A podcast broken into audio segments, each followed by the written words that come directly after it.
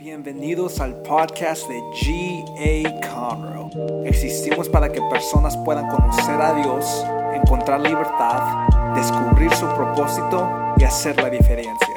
Estamos tan contentos de que estás aquí con nosotros. Aquí está el mensaje de hoy.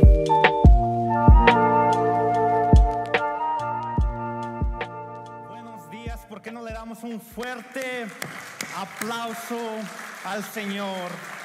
Hey, estoy tan contento de estar aquí hoy en esta mañana y si estás aquí por primera vez, bienvenido a casa y si nos estás viendo por online, hey, te amamos, familia online y un shout out especial a, a mi amigo desde Waxahachie, mi, mi peluquero José, glad you're watching, bro. Ah, y es tan bueno de estar ah, de regreso aquí en Conroe. Y si no me conocen, ah, para los que no me conocen, mi nombre es Randy Jacobi. Soy parte de nuestro equipo aquí en Gracia Abundante. Y si no me ha visto, es porque tengo desde agosto estudiando en Dallas, en la universidad. Y gracias a Dios ya terminé mi primer semestre. Con, con ayuno y oración pasé la clase de matemáticas, gloria a Dios. Sí, antes de empezar, quiero agradecer a nuestros pastores por darme la oportunidad de traer la palabra hoy en esta mañana. Gracias por todo lo que hacen. We love you guys. Thank you. Y so, estamos en la temporada navideña y la razón por la que celebramos na- Navidad es porque Dios nos dio el regalo más grande. Y en Navidad nosotros damos regalos porque Dios nos regaló a su Hijo Jesús. Y estamos en la segunda parte de nuestra serie llamada Dios con nosotros. Y eh, estamos mirando las diferentes formas en que podemos, ah, eh, en que podemos experimentar la presencia de Dios en las diferentes temporadas de nuestras vidas. Y escogimos llamarle a la serie Dios con nosotros porque lo vemos en Mateo 1.23. Mateo 1.23 dice, la Virgen concebirá y dará a luz un hijo y lo llamarán Emanuel, que significa Dios con nosotros. Y la semana pasada hablamos sobre cómo podemos experimentar la presencia de Dios en el valle. ¿Y por qué no le damos un aplauso al pastor Jay por compartir un mensaje tan bueno que impactó mi vida? Y si estuviste con nosotros, probablemente te recuerdes que el pastor Jay dijo, disfrutamos de Dios cuando las cosas van bien, pero llegamos a conocerlo íntimamente en el valle. Y hoy quiero hablar sobre otro lugar que vemos en las escrituras. Y ese lugar es el desierto. So, ¿Cómo experimentamos la presencia de Dios en el desierto? El desierto es diferente que el valle porque el tiempo en el desierto dura mucho más. El desierto es un lugar seco, un lugar donde uno se puede sentir muy solo y una de las imágenes que vemos sobre el desierto es caminando en el desierto. Y cuando estamos caminando en el desierto, muchas veces nos podemos preguntar, ¿cuándo va a terminar esto? ¿Cuándo va a terminar eso? Y algunos de ustedes en este momento podrían estar en un, un tipo de desierto. Y caminamos por la vida y nos encontramos en, en esos problemas que a veces nomás siguen, siguen y siguen. Y a veces nos sentimos solos, nos sentimos perdidos y sentimos que nadie entiende por lo que estamos pasando. Y puedo ser el primero en decir que yo también me he sentido así. Eh, eh, un pasaje que, que estamos a punto de leer es un pasaje muy especial. Este pasaje que voy a leer, ah, encontramos a Jesús siendo bautizado. Pero lo que vemos es que el Hijo de Dios está a punto de ser tentado por el enemigo. Marcos 1 dice, cierto día Jesús llegó de Nazaret, de Galilea, y Juan lo bautizó en el río Jordán. Cuando Jesús salió del agua, vio que el cielo se abría y el Espíritu Santo descendía sobre él como una paloma. Y una voz dijo desde el cielo, tú eres mi hijo muy amado, y me das gran gozo.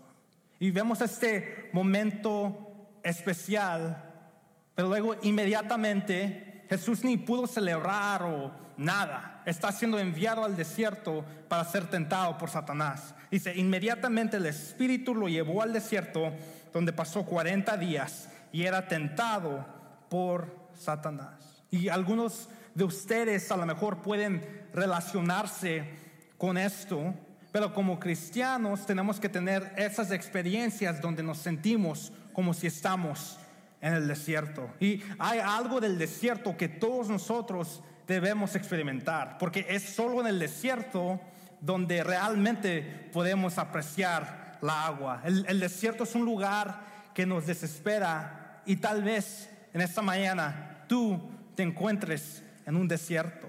A lo mejor las cosas iban muy bien y luego descubriste que alguien no estaba siendo honesto contigo y de la nada estás en un desierto. Te sientes desesperado y has tratado de decirle a la gente cómo te sientes, pero parece que nadie entiende que te sientes solo.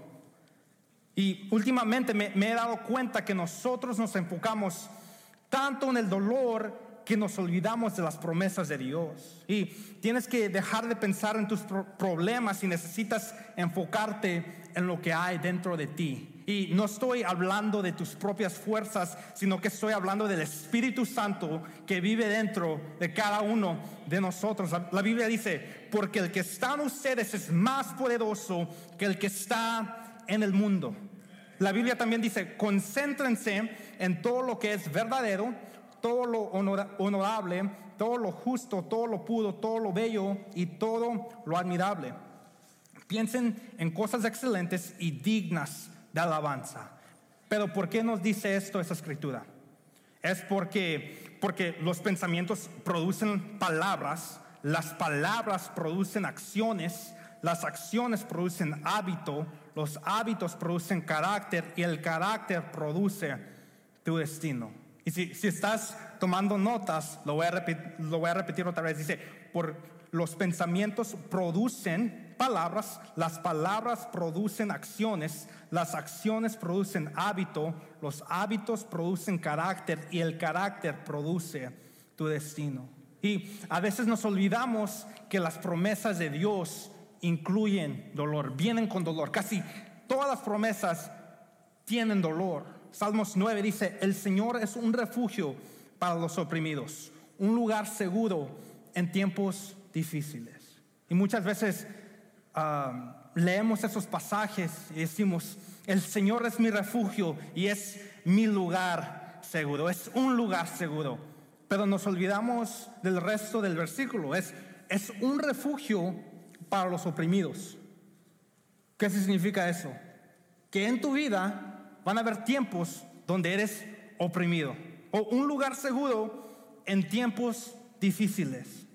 Eso significa que en tu vida van a haber tiempos difíciles. Primera de Pedro dice, pongan todas sus preocupaciones y ansiedades en las manos de Dios porque Él cuida de ustedes. Y leemos eso y decimos, Él cuida de mí y sí cuida de nosotros. Pero nos olvidamos de la parte donde dice preocupaciones y ansiedades. En esta vida nos vamos a preocupar y en esta vida probablemente vamos a, tener que um, vivir con ansiedad. O segunda de Corintios 12:9 dice, mi gracia es todo lo que necesitas. Mi poder actúa mejor en la debilidad. So, no importa quién seas, cada uno de nosotros aquí necesitamos de la gracia de Dios. Y la vida es difícil. El problema que veo es que muchos de nosotros nos damos por vencidos muy pronto. Y si quieres ver la victoria en tu vida, entonces tienes que seguir luchando. No creas que vas a morir en el desierto. Como dije, la vida es difícil. Amén. Pero lo que quiero que sepas es que Dios nunca te dará una vida que lo haga a Él innecesario. Dios nunca te dará una vida que lo haga a Él innecesario. Y he escuchado a muchas personas decir, Dios nunca te daría algo que no puedes soportar. I'm sorry en ser la persona que te dice, pero eso no, no es verdad. Es, ese versículo es tomada, es tomada fuera de contexto. Primera de Corintios 10:13 dice, pero Dios es fiel y no permitirá que ustedes sean tentados más allá de lo que puedan aguantar.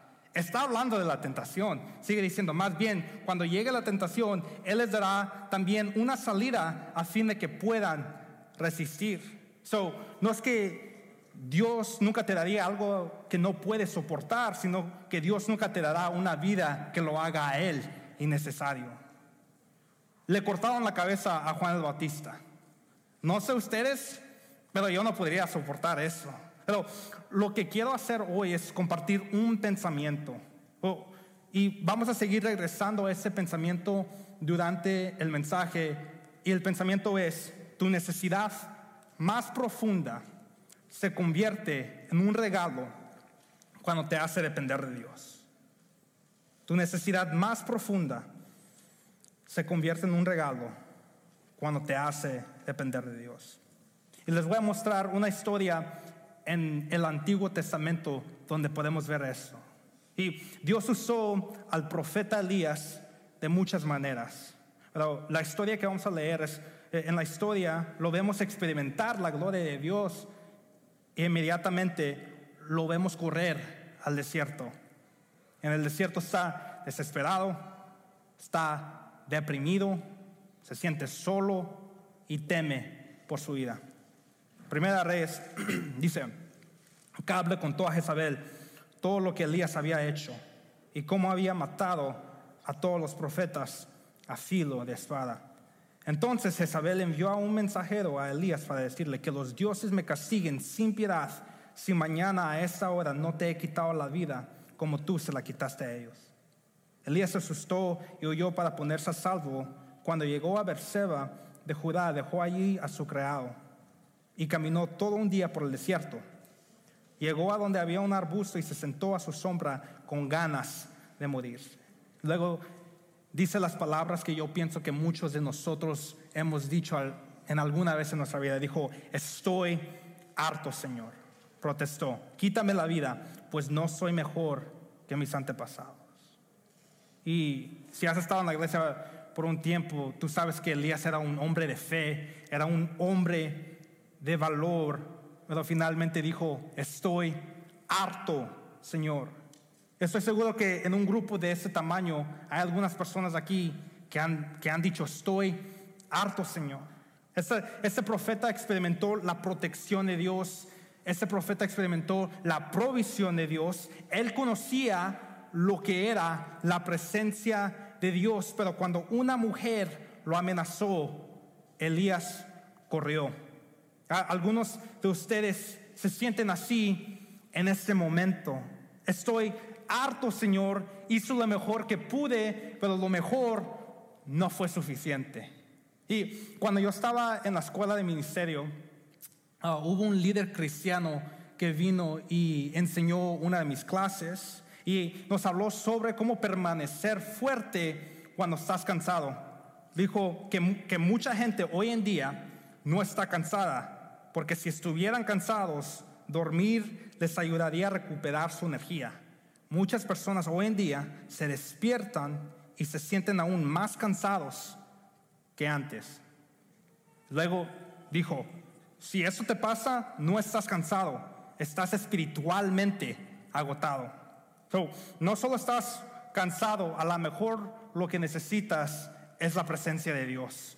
Lo que necesitas es un momento íntimo donde te encuentres con Él. Y quizás sí necesitas dormir, pero aún más que el descanso físico, lo, que necesitas es un encuentro con la gracia de Dios. Y eso es lo que dijo David en el Salmo 23.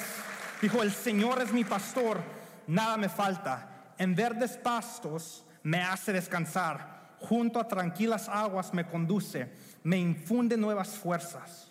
No, no solo estoy cansado, sino que necesito restauración. ¿Qué hace Dios en esta historia? Lo que me encanta es que Dios no le, no le predica un mensaje largo diciéndole que es, es toda su culpa, no le da, no le da 10 versículos para memorizar, no le pregunta dónde está tu fe, sino que Dios le dice que coma y descanse. Primera Reyes dice, luego se acostó debajo del arbusto y se quedó dormido. De repente un ángel lo tocó y le dijo, levántate y come. Elías miró a su alrededor y vio a su cabecera un panecillo cocido sobre carbones calientes y un jarro de agua. Comió y bebió y volvió a acostarse. So, lo que vemos aquí es que a veces lo más espiritual que puedes hacer es descansar en la presencia de Dios. A veces lo más espiritual que puedes hacer es dejar que Dios restaure tu alma. Y sigue diciendo Primera Reyes, dice, el ángel del Señor regresó. Y me encanta esto porque no sé ustedes, pero a veces yo, yo no entiendo las cosas de la primera. Pero lo que vemos aquí es que Dios sigue regresando porque la, la presencia de Dios nos sigue persiguiendo. Hay unos de ustedes que están aquí hoy sentados en esta mañana porque la presencia de Dios te sigue persiguiendo. Luego sigue diciendo, y tocándolo le dijo, levántate y come, porque te espera un largo viaje. Elías se levantó y comió y bebió. Una vez fortalecido por aquella comida, viajó 40 días y 40 noches hasta que llegó a Oreb, el monte de Dios. Ahí pasó la noche en una cueva. El Señor se la aparece a Elías. Más, más tarde la palabra del Señor vino a él. ¿Qué haces aquí, Elías? Le preguntó. Y yo siento que a veces Dios nos habla a uno de nosotros de esa manera. ¿Qué estás haciendo aquí? Eres mejor que eso. Tienes acceso a mí, pero sigues huyendo. Y Elías responde, me consume mi amor por ti, Señor Todopoderoso, respondió él. Los israelitas han rechazado tu pacto, han derribado tus altares y a tus profetas los han matado a filo de espada. Yo soy el único que ha quedado con vida. Y ahora quieren matarme a mí también. Vemos aquí que Elías está en un desierto espiritual. Nadie lo entiende. Está solo. Y está deprimido. Y Dios se encuentra con él en medio de su necesidad más profunda. Porque Dios trae sanidad en medio del dolor. Y por eso espero que entiendas que tu necesidad más profunda se convierte en un regalo cuando te hace depender de Dios. Seguimos leyendo, dice, el Señor lo ordenó, sal y preséntate ante mí en la montaña, porque estoy a punto de pasar por allí como heraldo del Señor, vino un viento recio, tan violento que partió las montañas e hizo ánicos las rocas, pero el Señor no estaba en el viento. Después del viento hubo un terremoto, pero el Señor tampoco estaba en el terremoto. Tras el terremoto vino un fuego, pero el Señor tampoco estaba en el fuego. Y después del fuego vino un suave murmullo. Y después del fuego vino un suave murmullo. Cuando la vida es tan difícil, ¿por qué susurra Dios? Si Dios quiere que lo escuchemos, ¿por qué susurra? ¿Por qué, por qué no grita? Yo, yo pienso que Dios no grita porque Él está cerca. Porque como estás cerca, lo puedes escuchar. No tiene necesidad de estar gritando. No grita porque Él está ahí contigo. Y el diablo grita sus mentiras, pero Dios susurra su verdad. Y su palabra dice, nunca te dejaré, jamás te abandonaré. Él ha estado contigo en cada momento. Si has perdido tu esperanza y y tu corazón está quebrantado, déjame decirte dónde nos dice la escritura que Él está. Este salmo dice, el Señor está cerca, cerca de los quebrantados de corazón y salva a los, a los de espíritu abatido. David también dice, aun cuando yo pasé por el valle más oscuro, no temeré, porque tú estás a mi lado. So, aunque yo camine por el valle, el valle no es mi destino. Y me encanta como dice, porque tú estás a mi lado. O sea, Dios está con nosotros. Salmos también sigue diciendo, jamás podría escaparme de tu espíritu, jamás podría huir de tu presencia. Si subo al cielo, ahí estás tú. Si desciendo la tumba, ahí estás tú. Si cabalgo sobre las alas de la mañana, si habito junto a los océanos más lejanos, aún allí me guiará tu mano y me sostendrá tu fuerza. Eso nos muestra que la presencia de Dios está cerca, está tan cerca que su mano puede sostenerte y su mano te puede guiar. Luego entonces un día descubres que tu necesidad más profunda se convierte en un regalo cuando te hace depender de Dios. Y también podemos ver esta verdad en, Juan 11, que si has estado en la iglesia por un tiempo, conoces la, de la resurrección de Lázaro. Dice así, dice, un hombre llamado Lázaro estaba enfermo, vivía en Betania con sus hermanas María y Marta. María era la misma mujer que tiempo después derramó el perfume costoso sobre los pies del Señor y lo secó con su cabello. Su hermano Lázaro estaba enfermo. Así que las dos hermanas le enviaron un mensaje a Jesús que decía, Señor, tu querido amigo está muy enfermo. Cuando Jesús oyó la noticia, dijo, la enfermedad de Lázaro no acabará en muerte. Al contrario, sucedió para la gloria de Dios a fin de que el Hijo de Dios reciba gloria como resultado. Y si conoces la historia, sabes que unos días después, Lázaro murió. Pero no fue Jesús el que dijo, la enfermedad de Lázaro no acabará en muerte. Jesús, ¿por, ¿por, qué dirías que no acabará en muerte si Lázaro está muerto? ¿Por qué dirías que yo no me voy a morir? ¿O por qué dirías que estar caminando en el desierto no, iba a traer dolor o no me iba a sentir solo? Pero eso no es lo que dijo. No dijo que no iba a morir. Dijo que la situación no terminaría en muerte. Eh, el problema es que muchos de nosotros nos enfocamos en el problema y no nos enfocamos en la promesa. Pero cuando todo lo que ves tú es el problema, todo lo que vas a ver es el problema. Pero tienes que recordar que lo que Él dijo es más grande que lo que tú estás viendo.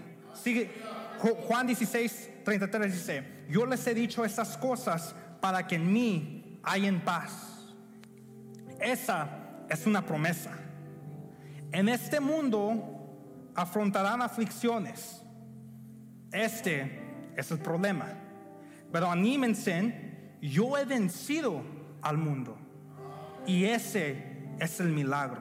Pero caminando en el desierto siempre tiene una promesa por un lado y un milagro por el otro. Pero estar allí en medio, atrapado en medio, es uno de, de los lugares más difíciles en estar. Pero tu trabajo es seguir caminando. Tu trabajo es seguir adelante porque Dios no te ha llamado a detenerte en el desierto. Y Marta, Marta hace algo tan interesante que cuando lo estaba leyendo, porque solo me sabía la parte así que antes me enseñaban aquí con, con los niños cuando estaba creciendo en la iglesia, pero cuando estaba leyendo eso dijo, Señor, le dijo Marta a Jesús, si hubieras estado aquí, mi hermano no habría muerto. Marta estaba enojada con Jesús. ¿Alguna vez alguien aquí ha estado enojado con el Señor? Está bien poder ser honesto. Dios no se va a enojar. Puedes decirle a Dios si tú estás enojado con Él. Me están mirando así como, ¿en serio? Yo pensaba que no.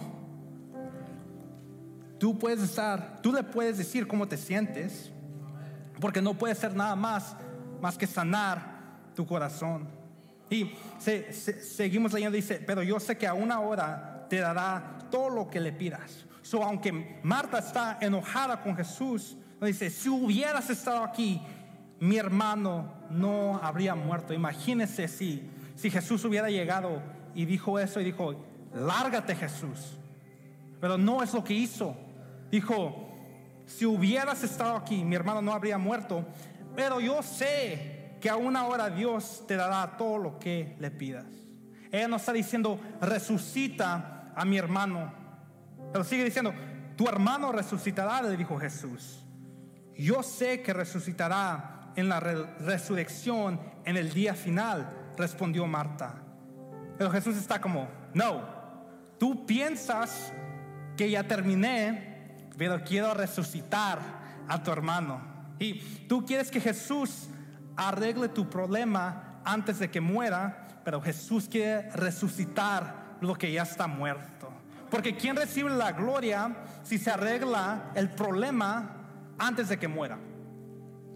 Probablemente tú, pero cuando Jesús resucita lo que está muerto, todo lo que puedes decir es toda la gloria sea Dios. Solo Dios pudo hacer esto.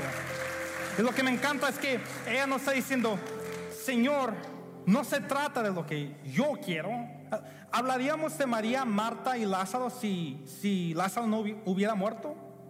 No sé, pero sé que Jesús los dejó ser parte de un milagro tan asombroso. Como está diciendo, lo que me encanta es que ella está diciendo, Señor, no se trata de lo que yo quiero. Su hermano está muerto, like dead, muerto.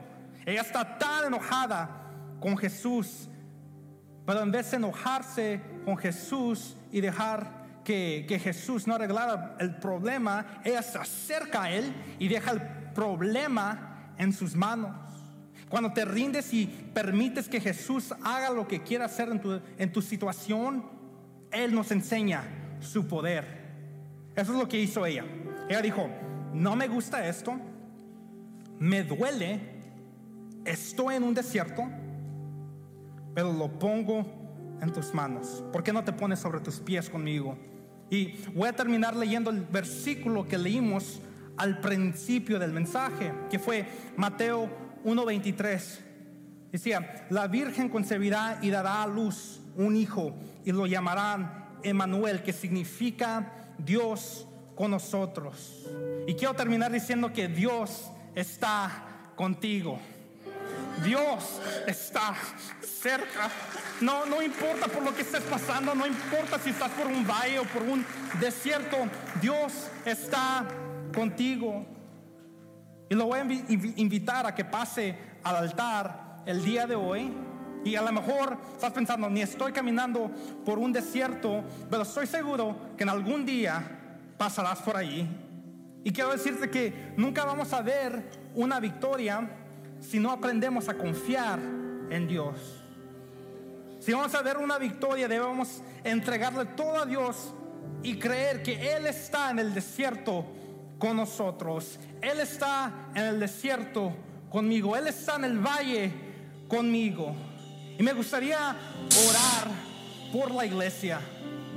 Porque sé que en esos tiempos, a lo mejor esos tiempos navideños donde donde todos están felices, a lo mejor tú estás, man, yo soy el único que se siente así, pero eso no es verdad. So, ahí donde está, cierre sus ojos, levante sus manos y, y quiero orar por la iglesia. Decimos, Dios, te agradezco por nuestra iglesia y te agradezco por nuestras familias. Sabes exactamente la situación por la que mis hermanos estén atravesando. Te pido allí donde están, esta mañana les recuerdes del amor que tú tienes para ellos. Les recuerdes del amor que tienes para ellos y que tú estás con nosotros. Dios con nosotros está contigo, hermano. Está contigo. Vamos a seguir alabando. Muchas gracias por escuchar. Para escuchar más de esos mensajes, asegúrate de seguir nuestra página y si te gustó lo que recibiste, asegúrate de compartir este mensaje con uno de tus amigos. Para conectarte con nosotros, síguenos en Instagram at GA Te amamos y sabemos que lo mejor